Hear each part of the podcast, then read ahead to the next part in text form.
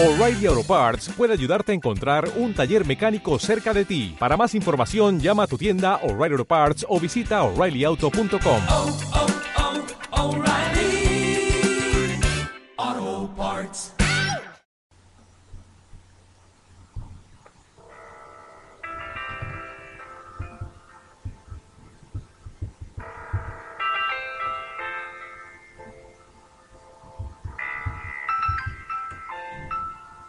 El libro de Emmanuel, capítulo 1. Una panorámica de la aventura humana.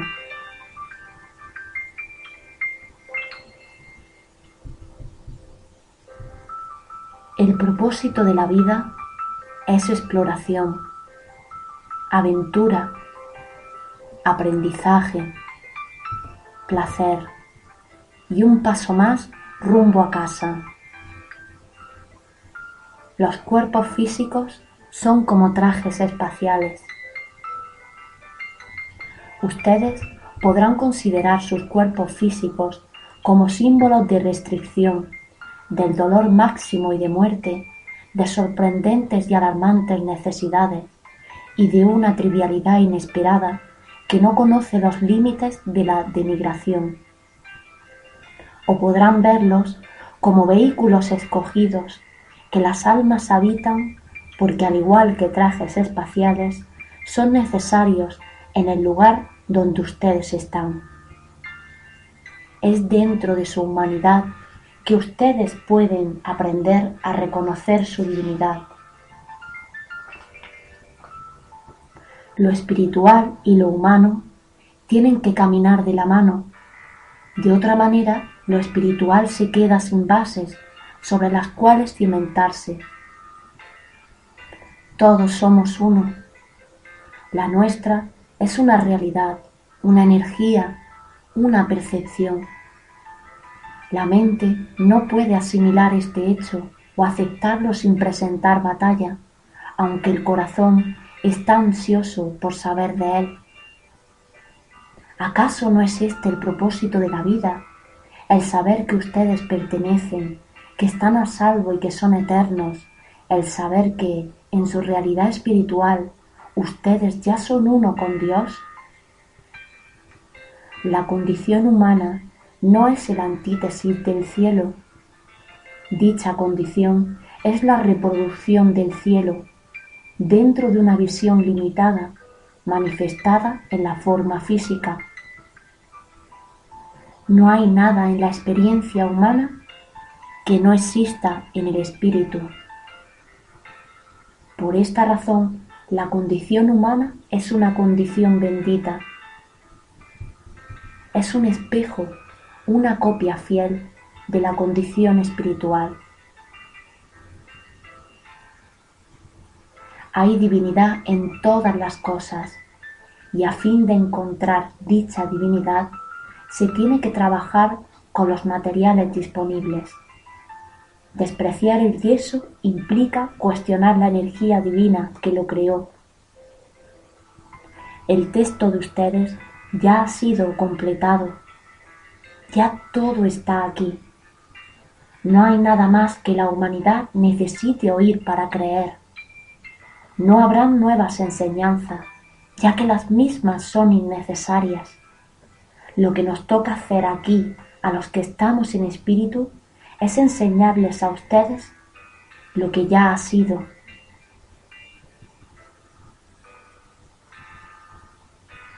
Ustedes viven en un universo amoroso. Todas las fuerzas están aquí para asistirles, para darles apoyo. Nosotros los admiramos tremendamente. Aquellos de nosotros que hemos sido humanos sabemos muy bien cuánto valor se requiere. Las experiencias de la vida son el símbolo externo de lo que el alma quiere saber. Cada alma entra en una realidad físicamente simbolizada de la resistencia consciente de esa alma a la luz interna. Así que cuando experimentan su vida humana, véanla como una manifestación externa de la añoranza y también del rechazo a esa añoranza Cada alma que encarna trae negatividad en ella, ya que, de lo contrario, no nacería del todo. Cuando ustedes entran en una vida humana, entran en una falsedad perceptiva. Esto es lo que las tradiciones orientales llaman ilusión. Si tratan la ilusión como verdad, podrán amargarse, atemorizarse y enfermarse. Me gustaría considerar eso de la ilusión, el tú en la unicidad y el tú en la dualidad parecen ser considerablemente distintos, mas no lo son. Ustedes podrán considerar la dualidad como una serie de cajas chinas. La más grande de las cajas es la unicidad. Dentro de dicha unicidad está el mundo de la ilusión que ustedes han creado partiendo de la unicidad. Dentro del mundo de la ilusión está la dualidad. No es algo irremediable. El mundo de ustedes no está opuesto a la unicidad, sino que está abrazado a ella. Por ende, entren a la vida asumiendo la perspectiva de ser creadores de esa vida y véanlo todo como una asombrosa y valiosa experiencia de aprendizaje. No se requiere que ustedes alteren su mundo ni una jota. Lo que les traerá paz será la alteración de sus percepciones. Ustedes pueden ver dentro de cada circunstancia en la cual han sido escultores del yeso y en la realidad externa de su creación podrán detectar la imagen espejo de su propio yo interior. Ustedes están en el sendero de la responsabilidad propia desde el momento en que deciden reencarnar hasta el momento en que el alma decide que ya ha tenido suficiente y decide marcharse. Ustedes son responsables no sólo de sus acciones día a día, sino también del mismo hecho de la propia existencia, la cual extiende el compromiso suyo más allá de la concepción y de la tumba. Cada uno de ustedes es una parte de Dios que está diciendo, yo crearé.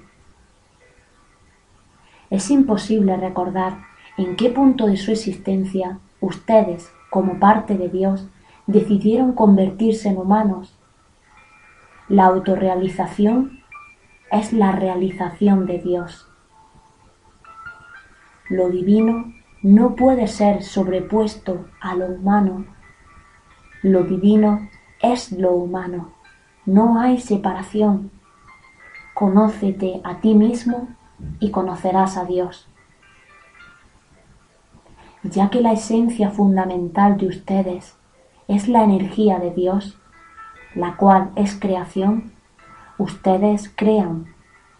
Ustedes son el creador. Ustedes son la creación. Ustedes crean sus propias distorsiones y crean sus verdades. Y es así como aprenden. Ustedes escogieron el ambiente de su propia niñez, que era el catalizador más efectivo para enfocar aquellas distorsiones sobre las cuales habían decidido trabajar en esta vida es una obra maestra de planificación, de construcción y de táctica la que ustedes han comprometido en la formación de su cuerpo, su mente y sus emociones. Confíen en la sabiduría de su propia alma, la cual escogió las circunstancias infantiles que han formulado el concepto suyo de la vida. Ustedes son el creador de su planeta, así como también de su propia vida. Este es un planeta de elección en el que se puede ver tanto la claridad como la oscuridad y donde se tiene libertad de elección. La conciencia elevada es parte integral del saneamiento del planeta de ustedes. Su mundo está en una crisis física. ¿Pero qué es una crisis? Es un proceso de aprendizaje. Tengan fe en sus prójimos humanos. Ellos son educables. En su esencia total, ustedes ya están completos. En la mayor y omniabarcante realidad, todas de ustedes, queridas almas, que están en cuerpos físicos, están todavía conectadas de manera segura a las leyes divinas de equilibrio, verdad y unidad.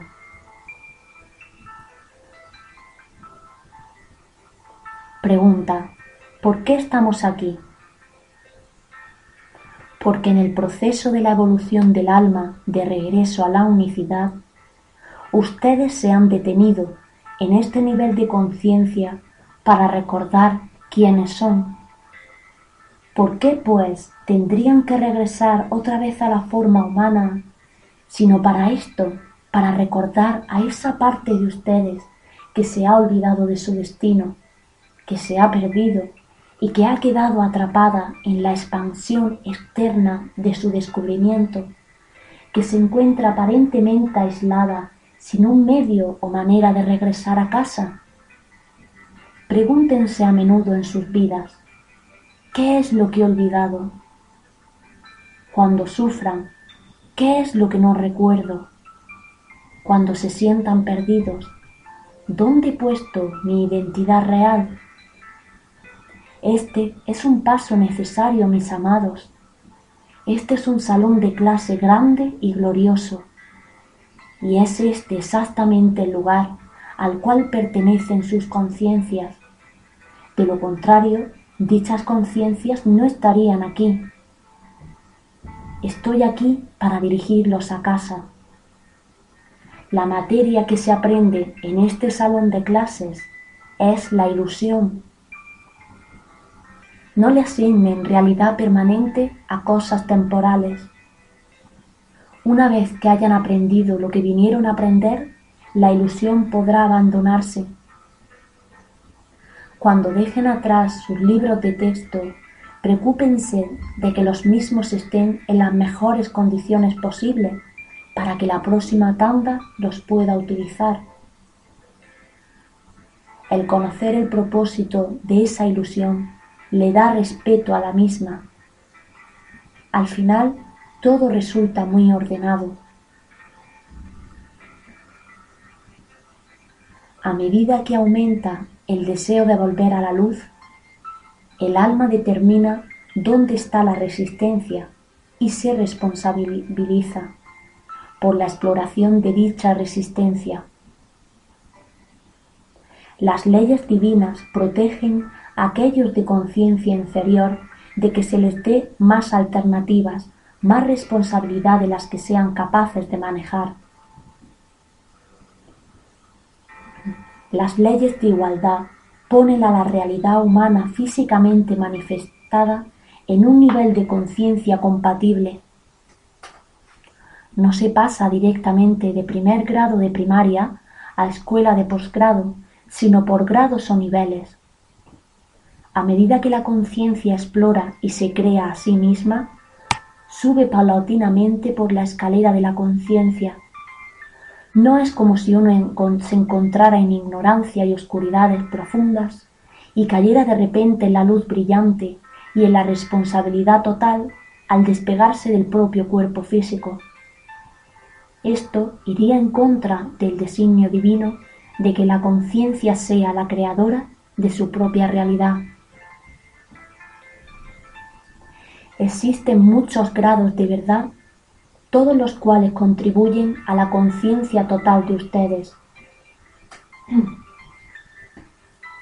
Sigan a cada hilo de su propio nivel de percepción y no se vayan a confundir por encontrar juntas lo que parece ser circunstancias opuestas. Al final, estas dualidades se verán como partes necesarias del todo. No obstante, es en dicha ilusión donde se encuentra la semilla de la verdad de ustedes.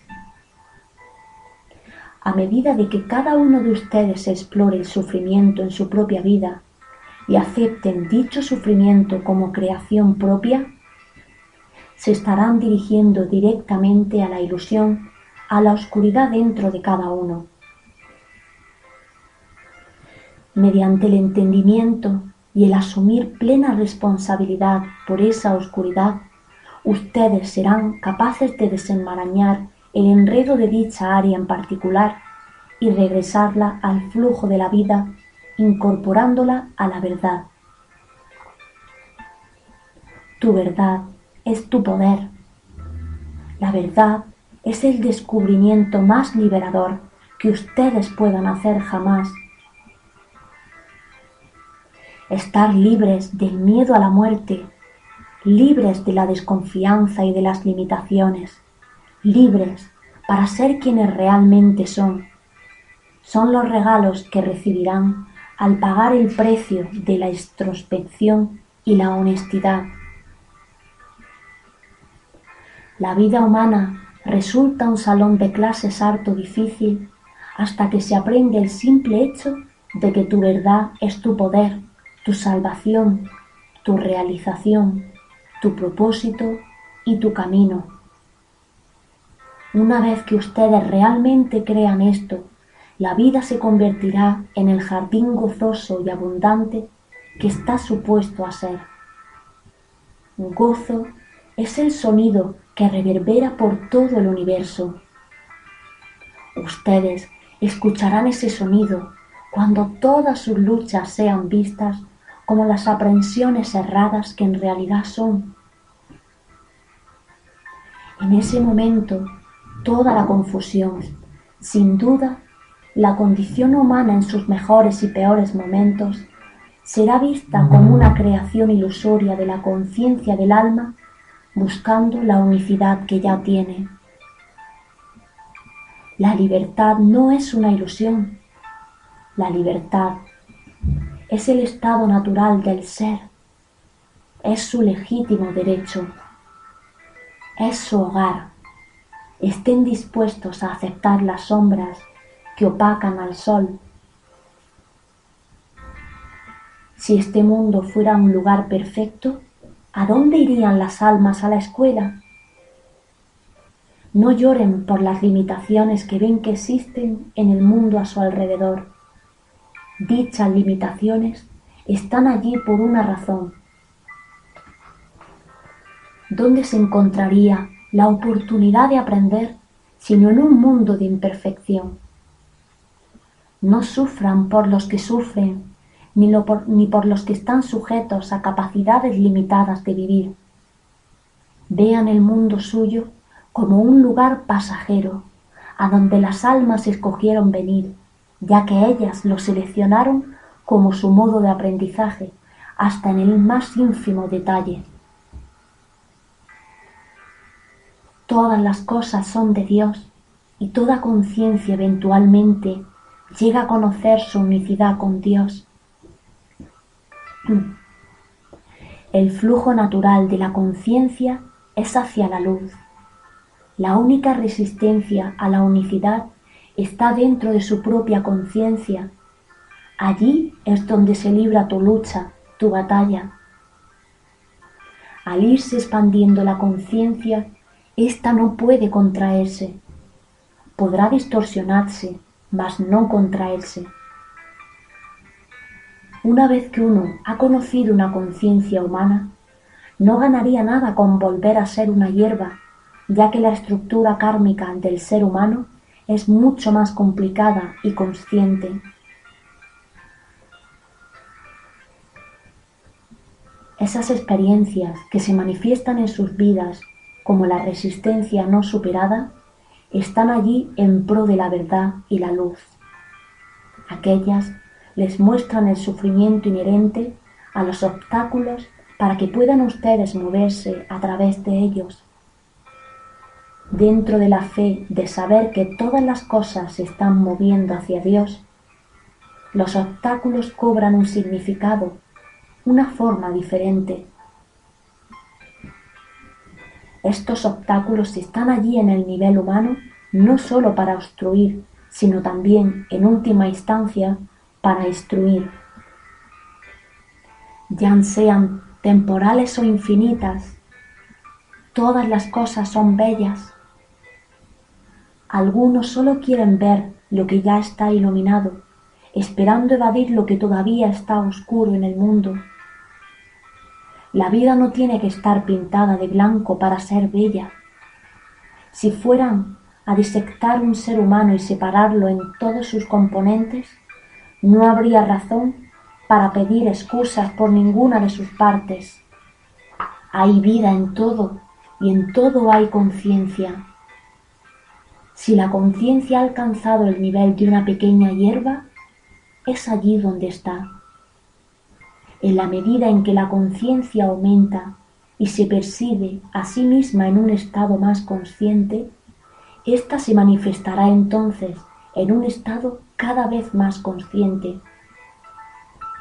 La batalla entre la luz y la oscuridad se libra dentro de cada uno. Este no es un mundo de victimización. Cada uno está en completo control de su propia vida.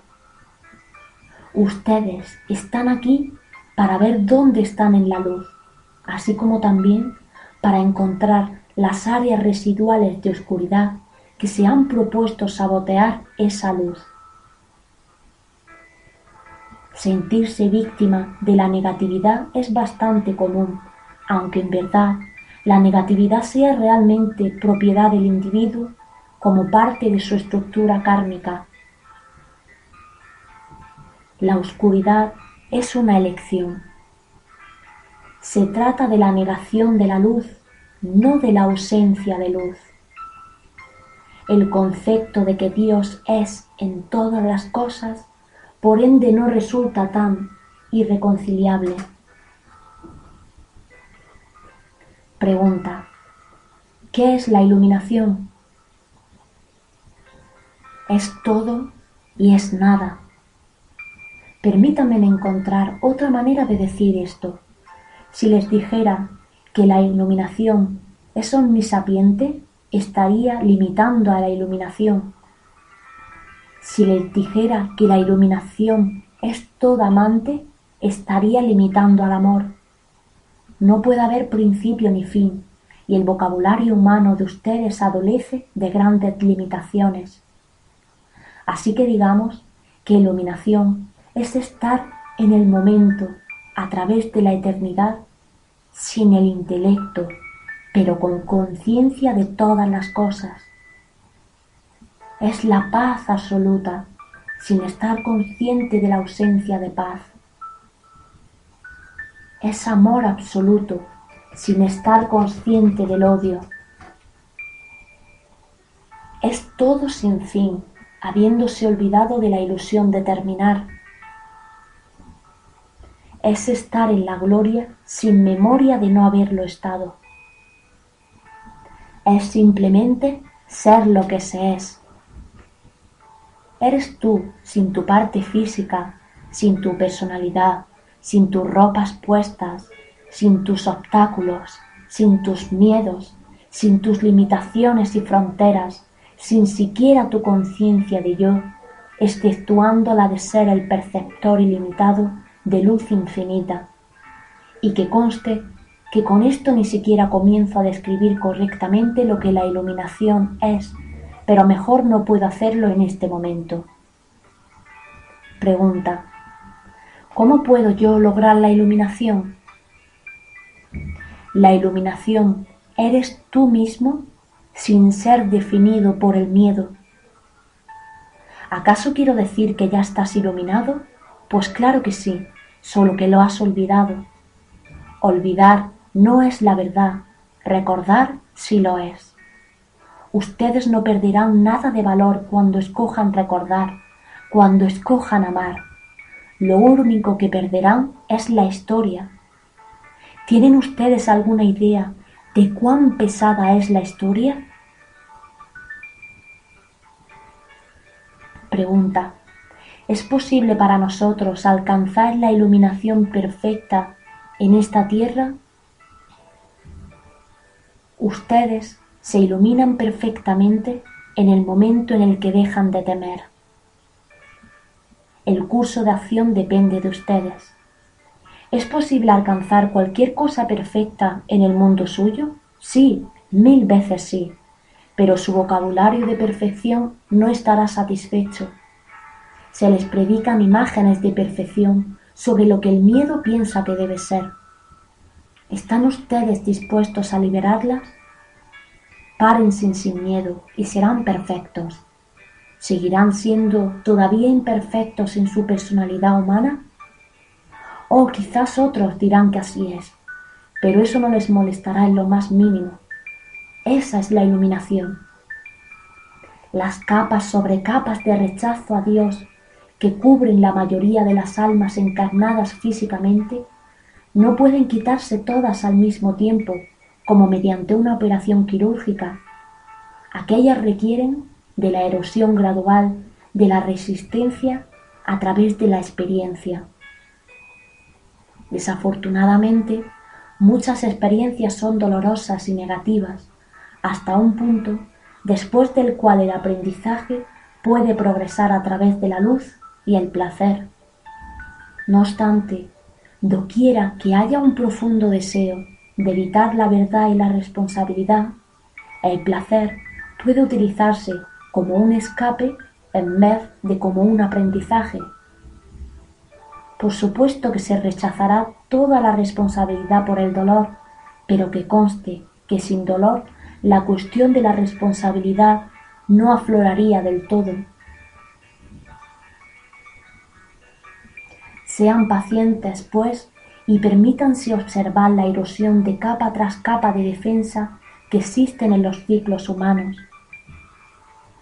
Verán que lo que aparenta ser un camino duro no es más que una oportunidad de aprender. La unicidad última es la mutualidad, no la eliminación del yo. El amor por la verdad eterna que ustedes conservan es la línea vital que los conduce a través de muchas encarnaciones hasta la meta final. Cuán delicado es el hilo y sin embargo cuán fuerte. Y es así que la acción de bordar continúa y el entretejer cada periodo de vida los lleva cada vez más cerca de ese momento añorado, cuando podrán descontinuar los ciclos de reencarnación y seguir los deseos de su propia alma dentro de niveles de conciencia más elevados. Al final, cuando todos sean otra vez uno con Dios y estén completamente conscientes de eso, les prometo que no habrá nunca una instancia en que miren hacia atrás a una vida en particular y digan, eso fue una tontería. Dirán, eso fue el amor buscando conocerse a sí mismo. En espíritu, la esencia de tu ser es amor. Hablo aquí de la ternura y de la docilidad presentes en sus corazones, que no son más que la misma conciencia de Dios. Esa es la identidad de ustedes. Cuando tocan a otro ser humano con amor, están haciendo el trabajo de Dios. Vean dentro de cada ser humano a un ángel caído.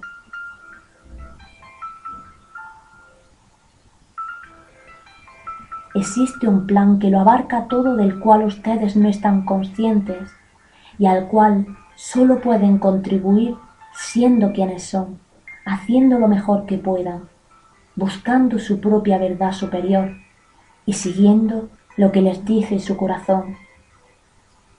Este es el plan de salvación de Dios, no sólo de la conciencia del alma, sino también de la misma tierra.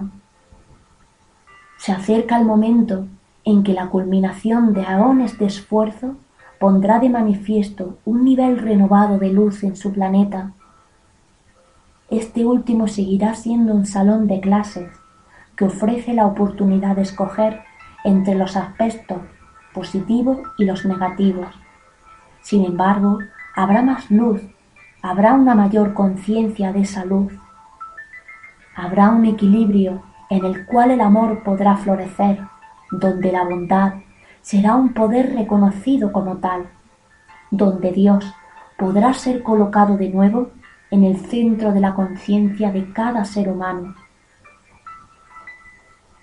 El estado de gracia necesita del recipiente a fin de estar completo. Los sostiene la mano de Dios y son ustedes amados absolutamente. Y cuando ese amor pueda ser recibido, se completará el circuito. Al irse uno acercando cada vez más a la fuente, hay un momento que es difícil de escribir en cualquier idioma. El receptor se convierte en el oferente y el receptáculo se convierte en la fuente. Y es entonces que la danza de la eternidad realmente comienza. Pregunta. ¿Cómo ves tú a los seres humanos, Emmanuel? Cuando veo un alma, veo una luz cristalina, pura, expandida y muy bella. Cuando veo un ser humano, veo esa misma alma, por lo general apretada, luchando bajo un recubrimiento de matices atenuantes que causan que su esplendor permanezca atrapado bajo las cualidades auras más opacas. Bajo esto, por supuesto, se encuentra la verdadera luz de Dios en cada alma. Cuando los veo con mi amor, veo esa luz como la ven ustedes cada vez que se miran los unos a los otros con amor. ¿Les gustaría saber de qué color son la duda y el miedo? Comenzaré por el color más oscuro de todos, el odio ausencia de amor, que es el rechazo de Dios, y que es una negrura muy oscura. Es ilusión, sí, pero a veces una ilusión muy profunda y densa. Se puede ver el miedo no sólo como una emoción en sí, que sería como un gris, sino también cuando viene acompañado de su correspondiente ira, resultando en un grito del más intenso y desagradable amarillo sulfuroso. La pasión, en cualquiera de sus manifestaciones, se ve en varios matices de rojo.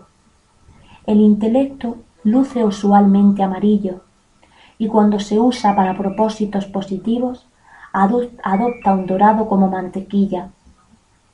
Cuando el mismo se utiliza para desconocer el corazón, adopta entonces un matiz más oscuro del mismo color. El verde es curación, ya sea la curación que se está dando en el cuerpo o el anhelo por curar a otros. Esto último generalmente se mezcla con un rosado tenue que es el amor, amor humano. El amor de Dios es blanco.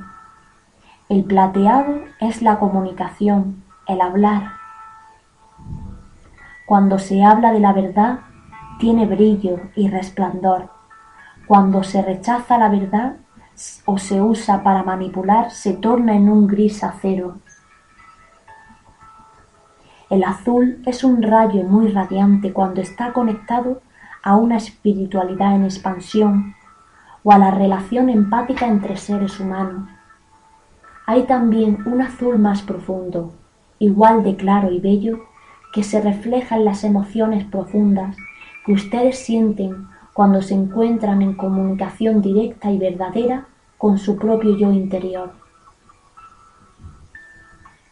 La lavanda y el violeta son los colores del espíritu. Por lo general, aunque no necesariamente, los espíritus guías usan estos colores cuando se les aparecen a ustedes por primera vez. El dorado es el color del amor de Dios, dado al mundo a través de la disposición y del compromiso que ustedes tengan con los trabajos implícitos en el llamado. Ustedes están conscientes de todas estas cosas. Les hablo para recordarles lo que cada uno de ustedes experimentó en sus primeros días, cuando veían los colores que rodeaban a la gente en sus respectivas vidas. Ellos le daban mensajes muy concretos antes de que entendieran las palabras. Los veo a todos como arcoíris.